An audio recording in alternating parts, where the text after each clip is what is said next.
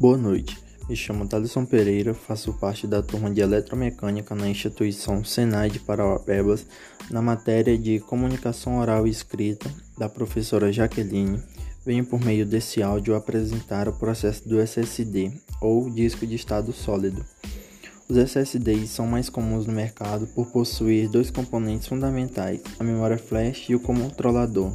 Memória flash guarda todos os arquivos e, diferente dos discos magnéticos do HD, não necessita de partes móveis nem motoras para funcionar. Todas as operações são feitas eletricamente, tornando as operações de leitura e escritas mais rápidas. O controlador tem como função gerenciar a troca de dados entre o computador e a memória flash. O SSD contém um chip que é capaz de gerenciar o cachê de leitura e escrita de arquivos, criptografar informações e mapear partes defeituosas do SSD para evitar corrompimento de dados e garantir uma vida útil maior da memória flash.